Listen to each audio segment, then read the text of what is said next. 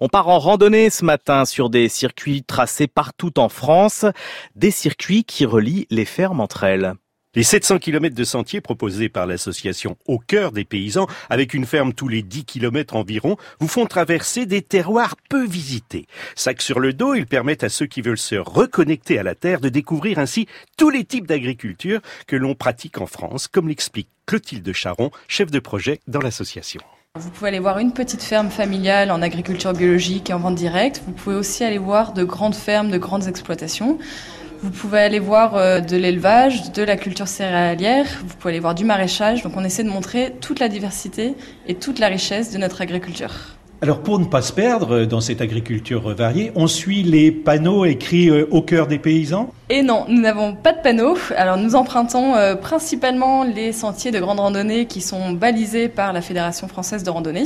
Donc vous avez euh, les sentiers qui sont déjà balisés et surtout on vous met à disposition toutes les cartes pour pouvoir euh, savoir où aller et où trouver nos agriculteurs le long du sentier. On a essayé de trouver des agriculteurs qui sont le plus près possible des sentiers pour ne pas avoir à faire de détour parce que ça coûte cher à pied de faire un détour de quelques kilomètres. Donc vous passez euh, soit directement euh, dans la ferme, soit vous faites un détour de quelques centaines de mètres pour pouvoir aller euh, toquer à la porte de l'agriculteur qui vous accueille. Certains exploitants ont l'habitude de recevoir du public, mais d'autres moins, ce qui les rend d'autant plus accueillants. Clotilde. On a des agriculteurs qui ont l'habitude parce qu'ils font déjà de la vente directe. Il y en a beaucoup d'autres pour qui c'est très nouveau et qui sont euh, très enthousiastes à l'idée de pouvoir partager euh, leur métier. Ce sont des gens qui sont euh, passionnés. On a un agriculteur dans la Meuse auquel on a rendu visite avec un groupe de randonneurs il n'y a pas très longtemps. Et lui, du coup, a choisi ce jour-là de réunir d'autres amis agriculteurs proches qu'on avait sur la même ferme lui-même qui est un éleveur d'agriculture type conventionnel raisonné.